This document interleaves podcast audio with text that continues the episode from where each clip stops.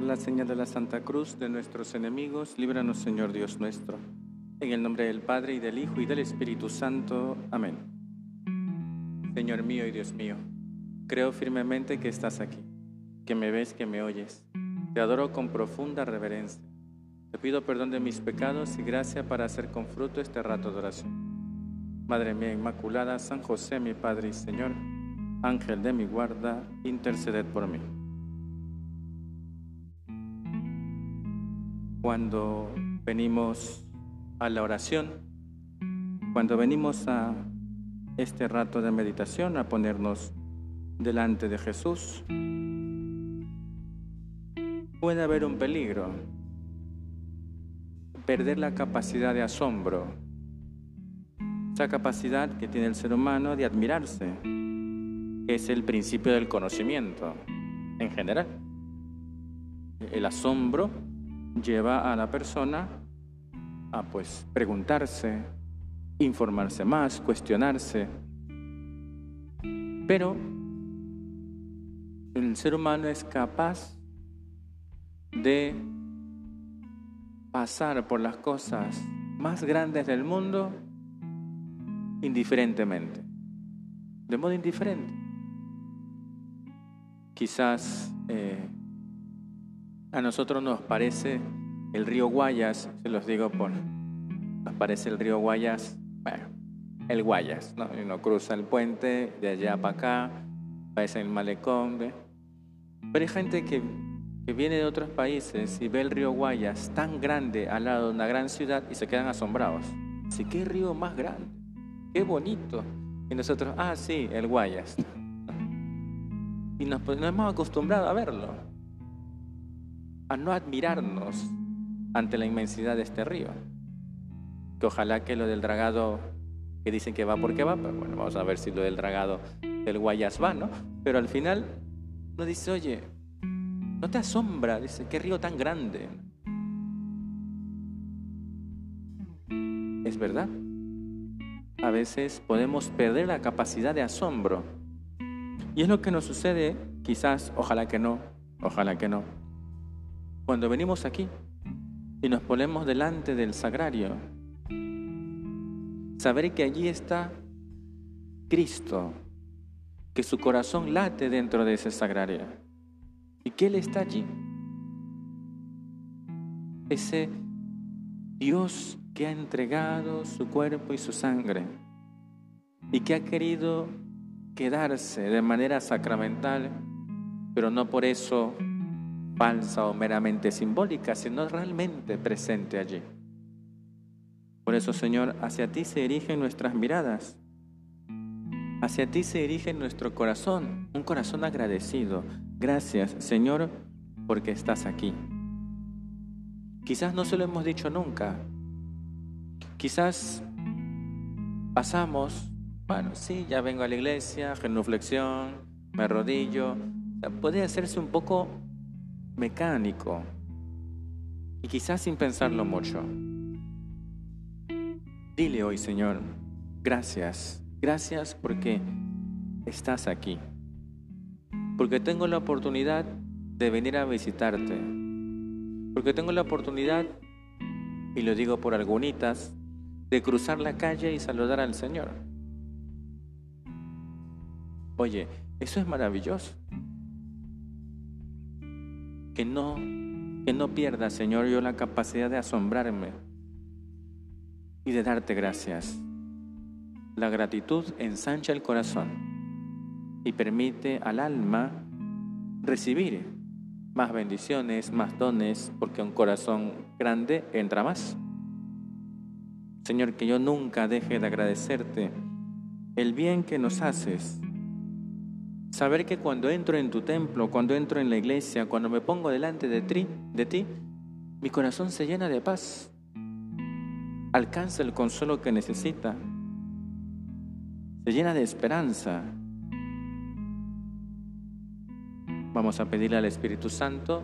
Nos encontramos en la octava de Pentecostés, aunque ya no se celebra porque la quitaron.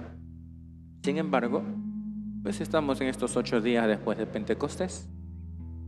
Así como hay ocho días después de Pascua, la octava de Pascua, ocho días después de Navidad, la octava de Navidad, existía también la octava de Pentecostés.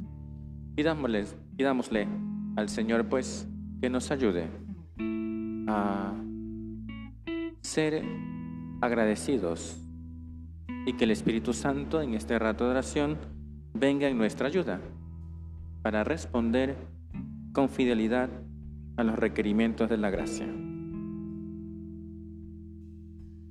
Del Evangelio según San Juan.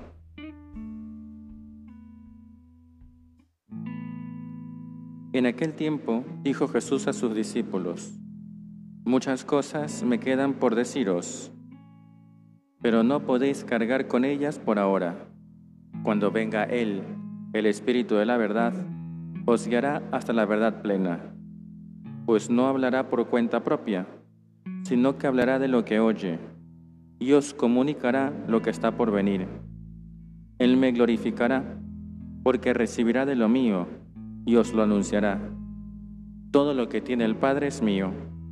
Por eso os he dicho que recibirá y tomará de lo mío y os lo anunciará. Hemos leído unos versículos del capítulo 16 del Evangelio de San Juan. El contexto de este capítulo es la última cena, donde Jesús tiene ese largo discurso sacerdotal que dirige a sus apóstoles, a partir del capítulo 13 justamente cuando ya Juan, perdón, Judas va a consumar la traición, pues empieza ese gran discurso. Y entre tantas ideas que transmite el Señor, nos habla pues por un lado del Espíritu Santo, al que denomina Espíritu de la verdad,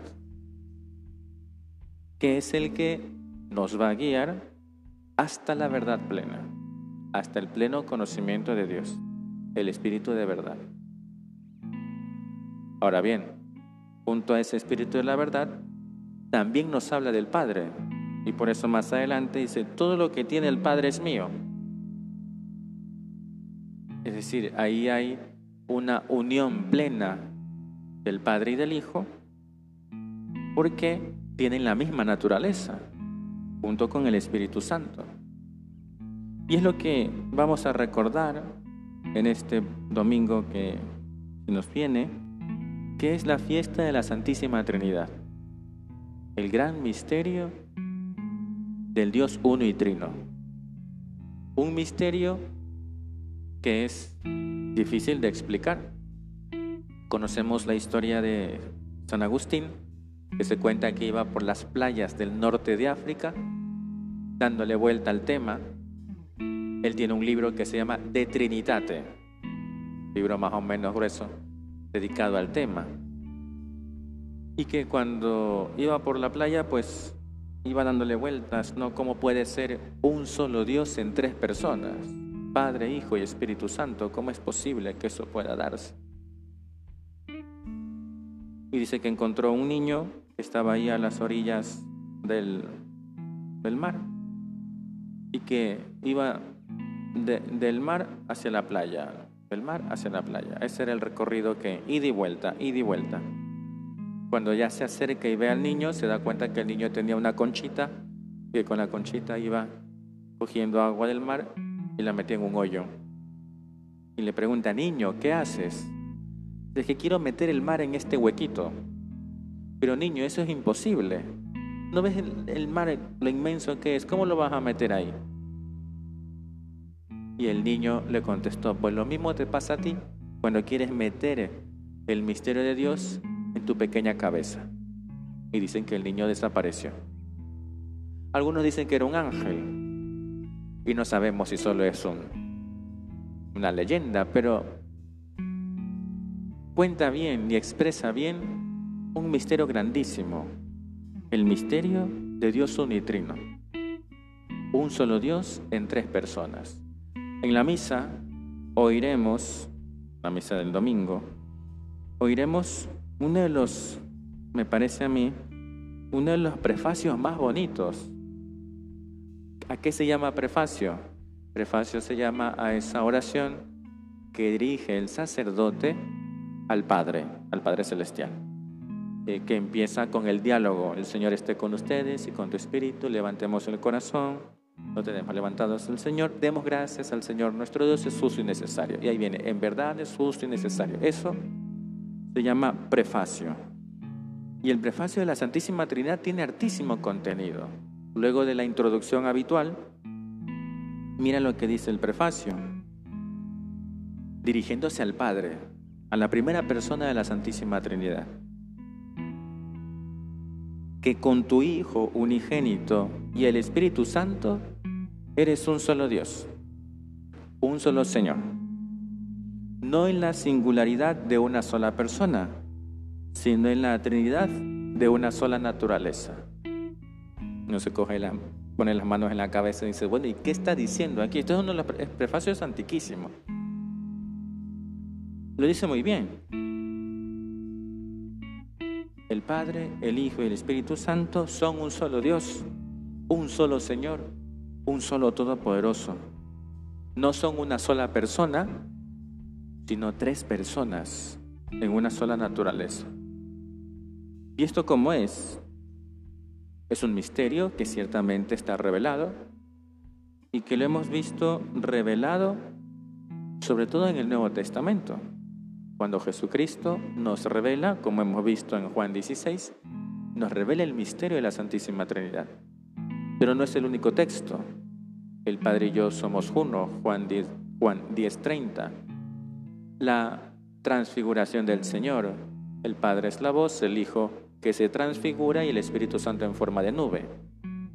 O el misterio del el bautismo del Señor, donde se hace presente la voz del Padre, el Hijo que se bautiza y el Espíritu Santo en forma de paloma.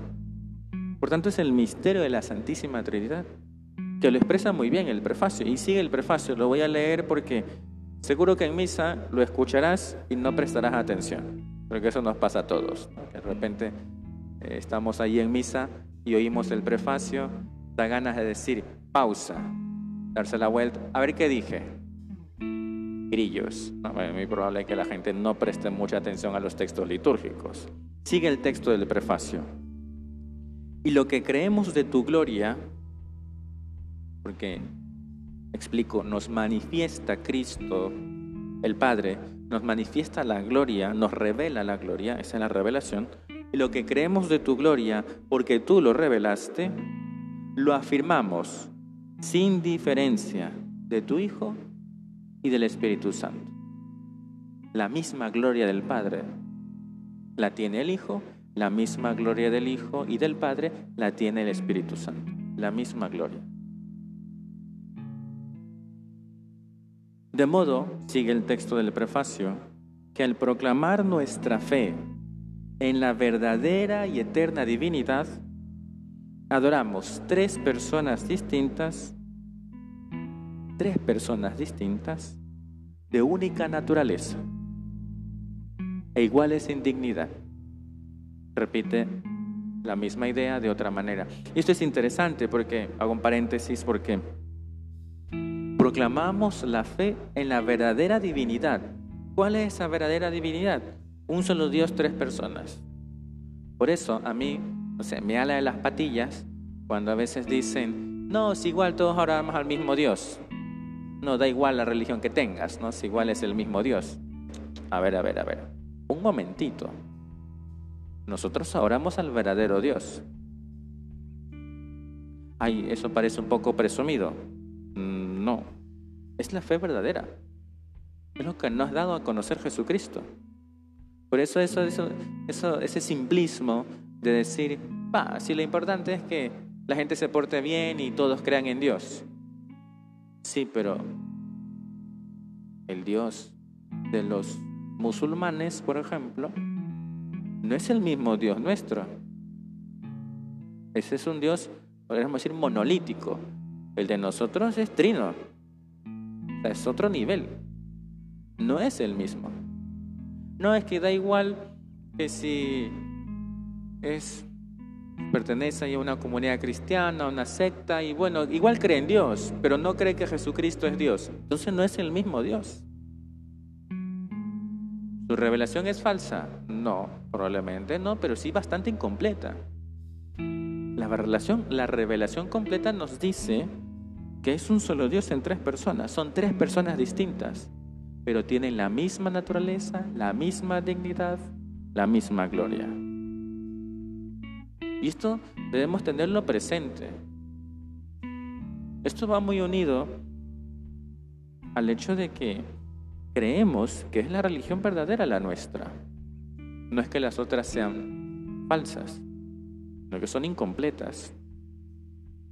Y la revelación del Dios unitrino es lo que caracteriza a la revelación cristiana y a la religión católica.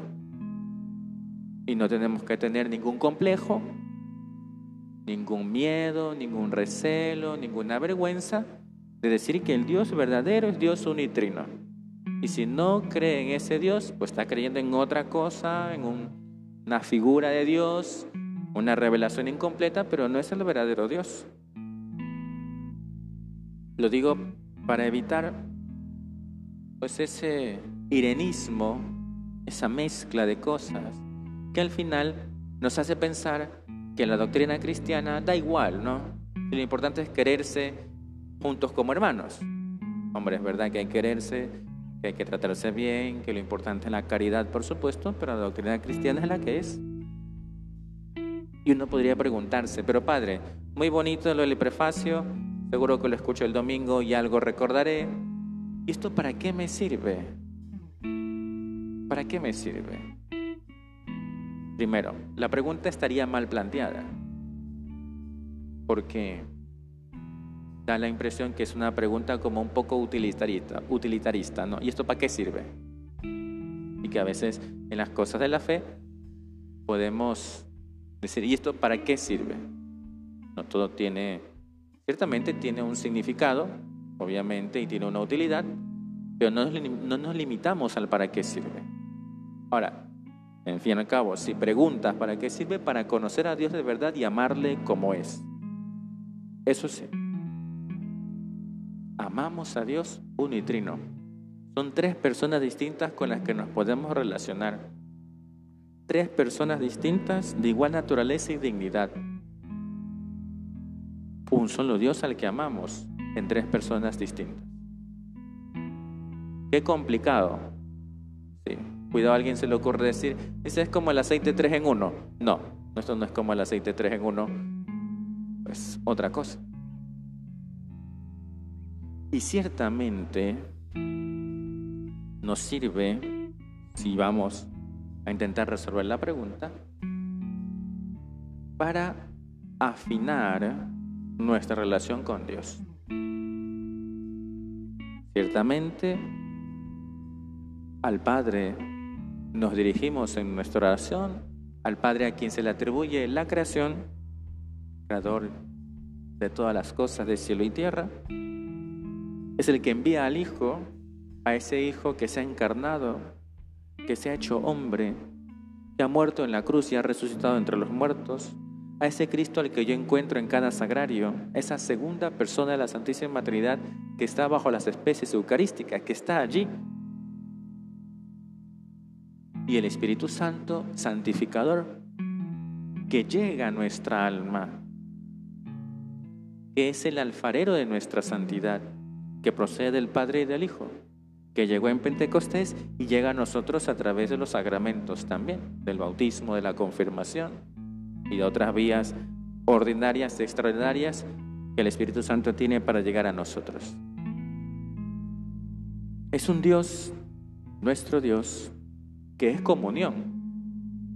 Y una segunda consecuencia que puede ayudarnos en nuestra meditación es ver el misterio de la Trinidad Santísima como un misterio de comunión y que me invita a mí, cristiano, católico, a vivir en comunión. Así como el Padre, el Hijo y el Espíritu Santo forman una unidad, un solo Dios, tres personas en comunión, esa comunión se debe reflejar en mi vida. Y yo podré preguntarme si mi vida realmente en mi familia, con mis hermanos, mis amigos, es una vida de comunión. si se refleja ese amor que se tiene en las tres personas divinas, debe reflejarse en el amor que yo tengo con los demás. Ciertamente es otro nivel de amor, pero la familia, el grupo de amigos, mis hermanos, diría también pues una parroquia, deben ser signos de comunión reflejar la comunión de Dios. Por eso a San José María le gustaba hablar o describir a la Sagrada Familia como la Trinidad en la tierra. Porque ese amor que se tiene en la familia de Nazaret es reflejo de ese amor divino. Y pensar Tercera consecuencia y última. Hemos dicho por un lado nuestra relación con Dios, por otro lado la idea de comunión y una tercera, la presencia de Dios unitrino en mi alma y en mi vida entera. Es que está siempre presente. Pasas por una iglesia y, te hace la señal de la cruz y dices en el nombre del Padre, del Hijo y del Espíritu Santo. Tu mamá te da la bendición en el nombre de la Santísima Trinidad. Y fui bautizado en el nombre de Dios unitrino. Y voy a rezar y bueno, pues la señal de la cruz me acompaña e invoco a la Santísima Trinidad para que me acompañe en este rato de oración. Y me voy a dormir o cojo agua bendita en el nombre del Padre, del Hijo y del Espíritu Santo. Está presente la Trinidad entera. Y si el alma está en gracia, está en mi corazón, está en mí. Piénsalo. Dios puede estar en ti. Ese Dios que no pueden contener ni los cielos ni la tierra por la gracia, puede estar en nuestro corazón. es maravilloso. Somos, de alguna manera, ¿no? Arca de Dios. Es una maravilla saber ¿eh? que Dios puede estar en nuestras vidas y que lo podemos tener a nuestro lado y que podemos tratarle en estos días previo, días previos a Pentecostés y también después nos hemos acordado pues de del Espíritu Santo, le hemos invocado, le hemos tratado, maravilloso. Pues también tú y yo vamos a pedirle al Señor que nos ayude a profundizar en este misterio. No digo que lo sepamos todo, porque es imposible. Siempre cuento la anécdota de mi profesor de Dios unitrino, Lucas Mateo Seco. Era, ya falleció, que fue en el febrero del 2014. Tiene un libro que se llama Dios Unitrino, es el manual de, teología de la facultad, el manual de Dios Unitrino. En la segunda edición tuve la oportunidad de trabajar en la segunda edición. Bueno, en realidad era corregir las erratas de la primera edición. Te dan el libro, de corregir citas bíblicas, tal, y qué, pero era como 600 páginas. Al final no pude hacerlo solo y tuve que dividir el trabajo con algunos compañeros. Entonces cuando él decía, hablaba de su libro con el que recibíamos clases, él nos decía, dice, el día que yo me muera, ya se murió, el día que yo me muera, llegaré al trono del Altísimo y me dará, decía él, dos collejas. collejas es un golpe que uno le da en la nuca con la mano arqueada. Ese golpe que se da aquí, ¿no? En la nuca con la mano arqueada. Se me dará dos collejas y el Altísimo me dirá, sé qué poco has escrito, 600 páginas. Tú y yo quizás no lleguemos a profundizar tanto en el misterio. Hay que estudiarlo, leer, enterarse. catecismo ya es bastante información, pero sobre todo es un misterio que tenemos que vivir. Lo hemos dicho, tratar a las tres personas, reflejar en mi vida la comunión divina pues, en mi comunión familiar, con mis amigos. Y por supuesto, reconocer la presencia de la Trinidad Santísima en mi alma desde el bautismo. Y esa presencia constante de Dios unitrino a lo largo del día. Pidámosle a la Virgen, a quien llamamos hija de Dios Padre, madre de Dios Hijo, esposa de Dios Espíritu Santo, que nos ayude a tratar a las tres personas, a reconocer y sobre todo a vivir este misterio para entrar en comunión con Dios y con los demás. Te doy gracias, Dios mío, por los buenos propósitos, afectos e inspiraciones que me has comunicado en esta meditación. Te pido ayuda para ponerlos por obra, Madre mía Inmaculada, San José, mi Padre y Señor, Ángel de mi guarda, interceded por mí.